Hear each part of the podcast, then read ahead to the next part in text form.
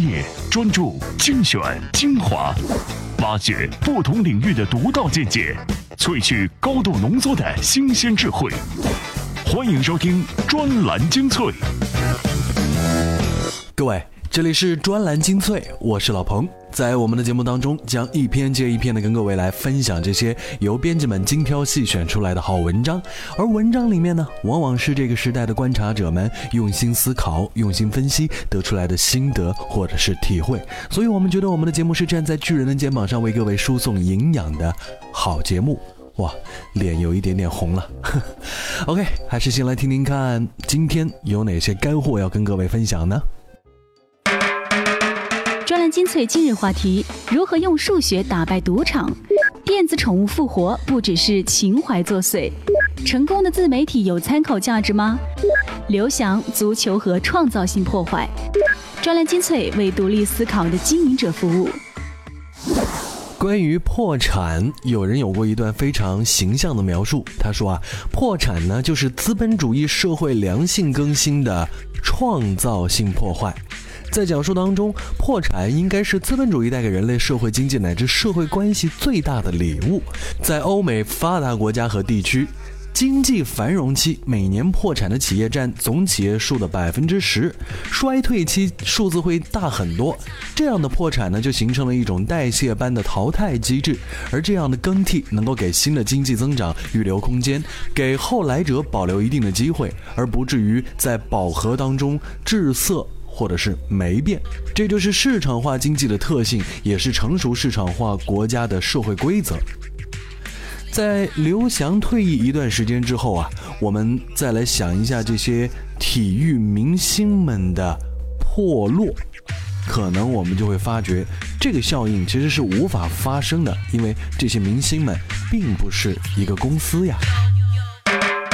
专栏文章：刘翔足球和创造性破坏，作者：电视评论员严强。当体育真正得到大众传媒支持时，八十年代初，中国的体育偶像是女排这样的团队楷模，随即有李宁、徐海峰、高敏、邓亚萍、杨洋、郭晶晶、姚明、林丹、李娜和刘翔。这个似乎可以不断刷新的名单，到刘翔这里会有一段，因为刘翔不可复制、不可再生。除非未来出现一个中国田径选手能在奥运会百米决赛上打破世界纪录，并且夺冠。体育偶像破产并且留给未来市场更新空间的规律，在刘翔式的问题上无法发生效用，因为刘翔这样的偶像是不可复制的。他从民族偶像转型为商业标签，本质上却仍然是体制内的超级运动员。各种关系纠结与矛盾，正是两种体系不兼容的反射。然而，不论你口口声声支持刘翔，还是你一直怀疑他是影帝，你和刘翔之间绝不仅是那种对乔丹、费德勒运动成就的单纯崇拜。你爱刘翔，或者恨刘翔，或者无爱无恨的漠然无视，其中都夹有一个作为一个中国人的情感关联。这个情感关联，便是那柄斩断市场理性的利剑。赛事项目兴衰更迭，也未必会长久演变。如今随便一个夜晚打开互联网电视，你能在央视体育看到国际斯诺克比赛、网球大满贯、乒羽；在乐视看到欧洲、亚洲各国足球联赛；在腾讯看到这一天几乎所有 NBA 赛事的集锦；在地方台体育频道看到中超联赛直播；在其他付费频道或互联网视频网站看到赛事搏击、高尔夫、德州扑克等赛事。运动项目竞争似乎随着媒体平台扩张而变得更为激烈。要和八十年代整个世界的传媒变革由开路走向有限的时代相比，运动项目内容如今无比丰富，一些新兴项目也能获得前所未有的生存空间。然而，像足球和篮球这样的主流项目地位却前所未有的稳固。很难想象未来二十年乃至五十年有什么运动项目能取代媒体传播中夜晚的足球、上午的篮球。套用另一个经济概念，这就是先发者优势。只是先发者优势还不足以说明运动项目的媒体呈现会如此停滞。这两项集体运动的魔力，特别是和网球、高尔夫这些个人运动比，更能唤起大众激情，形成群体情感归一，升华为情感寄托。因此，足球能成为一种信仰，而网球和高尔夫或其他永远也做不到。和偶像更迭至刘翔之后会转向类似，运动项目的受欢迎程度更迭至足球、篮球而停滞。原因在于，我们不仅仅是这些运动项目的受众或用户，我们更对之寄托了情感，形成了割舍不断的，绝大部分情况下是单向的依恋。谢谢电视评论员严强先生的这篇文章啊。按照他的说法，创造性破坏无法在体育逻辑上完全生效，这和体育绝不能仅仅用经济关系定义或者概括相关。体育呢，更多的时候是一种哲学、一种文化、一种接近中国传统中礼这个观念的内容。所以，正是体育的这种经济社会差异，我们才会如此古典的热爱着体育。不管刘翔。发生过多少次退赛，他依然拥有自己的光环。专栏精粹，我是老彭。接下来我们继续分享好文章，而我们要来聊的竟然是电子宠物。QQ 通讯录陆续出现了几个 Apple Watch 用户，而那些还处于观望中的各位，你们现在又多了一个购买它的理由，那就是电子宠物将在 Apple Watch 上复活。曾经在小伙伴群体当中风靡一时的电子宠物蛋呢，是摇身一变成为了苹果手表当中的 APP。开发商呢仍然是日本的万代。仅仅这一条新闻就足够点燃八零后的童年记忆。不过事实上完全不止如此，因为在 Apple Watch 上开启了一种新的应用时代。专栏文章：电子宠物复活，不只是情怀作祟。作者：专栏作家于伟林。电子宠物在 Apple Watch 的复活，可以说是结结实实的打了一次情怀牌。我大胆预测，将会迎来游戏厂商和苹果公司的双赢。然而，这次合作的促成，可不仅仅是因为情怀作祟。先说操作，电子宠物蛋的操作非常简单，只有三个按键。中央的液晶屏幕显示宠物当前的状态，玩家通过按键给宠物喂食或治病，观察它生老病死的全过程。而这一简陋的操作界面吸引了无数玩家为之疯狂。反观 Apple Watch，除了触摸屏，仅有侧边的两个按键，但是这方寸屏幕早已升级为千变万化的操作体验。电子宠物的简陋恰恰迎合了 Apple Watch 的操作，而 Apple Watch 的智能则可以让电子宠物焕发新的生命，二者的契合可以说是天衣无缝。在谈体验，曾经的电子宠物为什么可以风靡？一方面呢，是在那个电子科技尚在萌芽的时代，这种新奇的玩意儿满足了人们好奇心，具有娱乐性；而另一方面，是因为电子宠物本身携带的陪伴属性。从电子宠物到养成类游戏，无论是开发智能也好，打发时间也罢，陪伴和解闷儿都是不变的核心。谁都不能忽略，在虚拟世界里养成的宠物逐渐长大，主人内心的这个满足感，而这种满足感正是这个被科技不断改造的时代迫切需要。最后说一下游戏本身。前一阵子在知乎上曾有热门的问题，探讨那些让你欲罢不能的游戏，从掌机到 PC 再到手游，甚至连诺基亚塞班系统的巅峰之作都寄出了。我们惊喜地发现，那些让玩家放不下手的游戏，往往也并非什么大制作，而让一玩再玩的游戏呢，往往都是出奇的简单，甚至白痴。但是他们就是有那种传说中的魔性。其实游戏的意义就在于休闲娱乐，过分的思考就迷失了本来的意义。所以越简单的就越隽永。所以古老的电子宠物会在最先进的智能手表绝地重生，迎来新的追捧。电脑的风靡抢了掌机的风头，手游的崛起冲击了页游的市场。然而，无论载体怎样变换，玩家都不会抛弃扫雷和俄罗斯方块。智能手表的时代来了，电子宠物会不会充当攻城略地的先锋呢？我很期待。听过这篇文章，老朋友开始回忆起自己最早对苹果手机的印象啊。除了在文章上面看到或读到之外呢，有一次。在大概零六年的时候，公交车上啊，我不记得是零六还是零七年了啊，在公交车上看到有一个呃很年轻、很前卫的小伙子，拿着一个呃 Apple Touch，如果我没有记错的话，在上面滑来滑去玩的一些游戏。当时我是觉得非常的惊艳，居然有手机能做到这种互动方式，而且呢，里面提供的应用非常的精彩。于是呢，我就哦买了一台自己来玩，才发现那个时代最吸引我的，其实除了手机本身之外，最重要的就是它提供了一个又一个的应用。所以啊，除了硬件之外，软件能解决的问题，也是我们购买一种、接受一种全新的硬件的最重要的理由。这里是专栏精粹，我是老彭。在这档节目当中，我们希望通过一篇又一篇的文章来跟各位聊聊这个世界。也不是老彭一个人跟大家聊，而包括了很多哎，类似于像互联网金融观察者康宁这样的作者，在他们的文章当中拥有他们自己总结出来的智慧。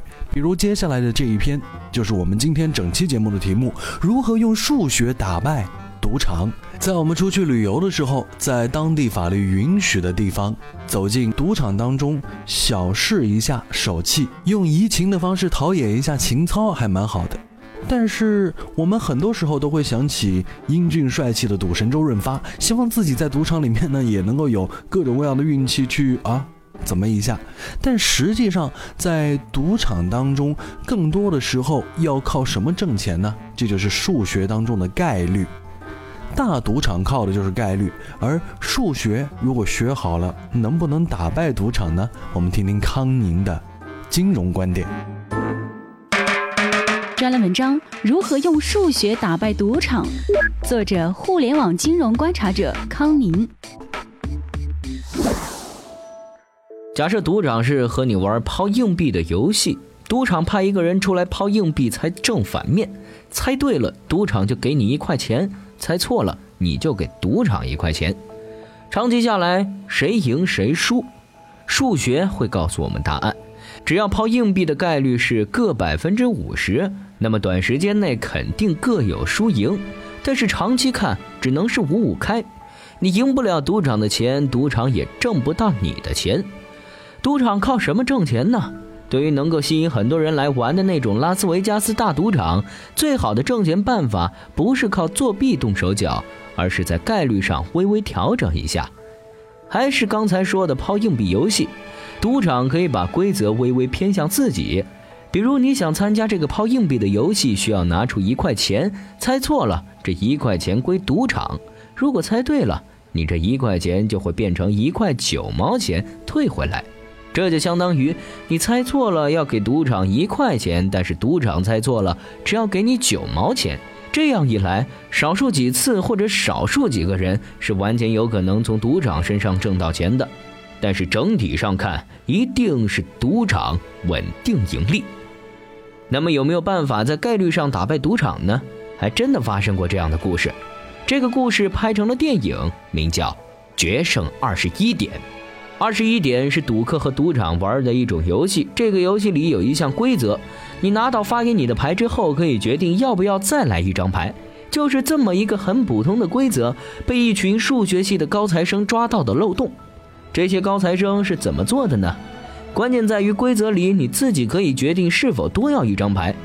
赌场里玩二十一点这个游戏是好几副扑克牌放在一摞，连着玩一段时间之后再换牌。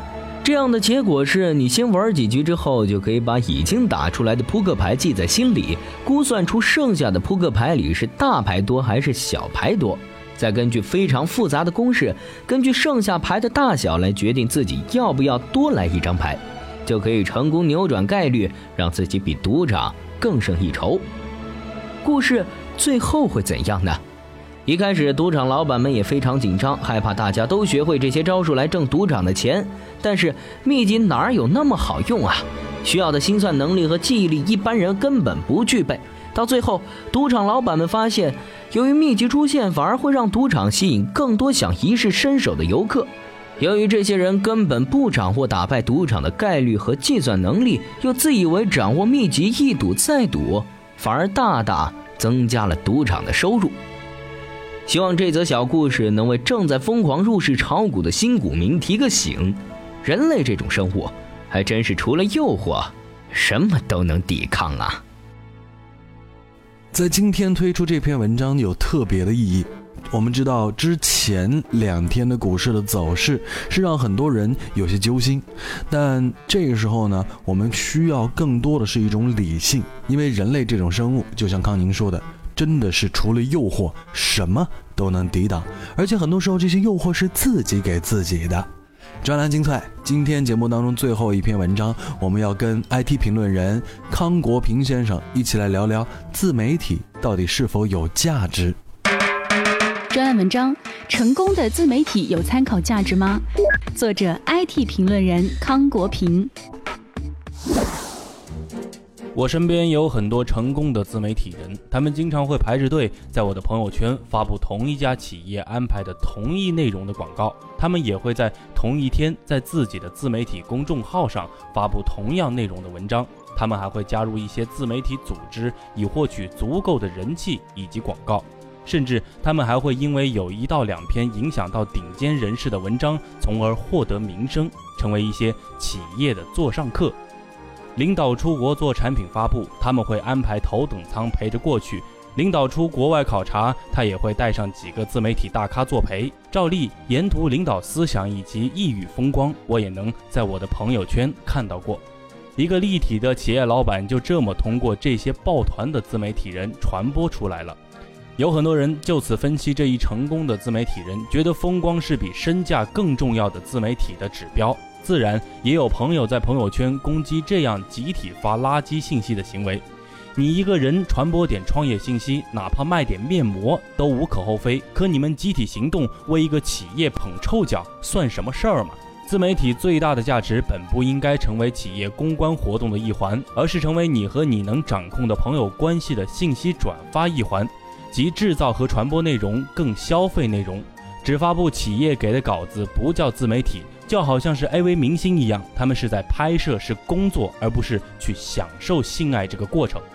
而你看到的所谓的成功的自媒体，跟中彩票是一样难。你身边靠自媒体的成功，从而成功的做起了广告、发软文、请上发布会嘉宾、请去海外发布会的少数自媒体人，和网络上每天都有中彩票的人一样，对你没有任何参考价值。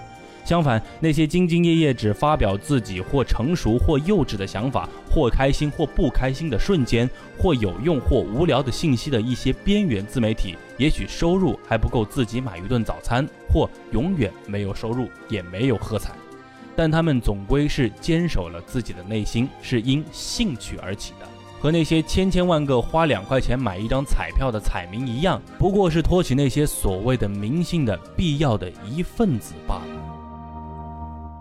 感谢收听今天的专栏精粹，我是老彭。自媒体人自己讲述了自媒体算不算成功，在风光之后有没有身价？那下一期节目我们将会跟各位一起聊一个更大的话题，因为我们要说到的是关于呃公主的一些事情。公主到底有着怎样的秘密？他们之间有着怎样的 PK？咱们下期节目再会。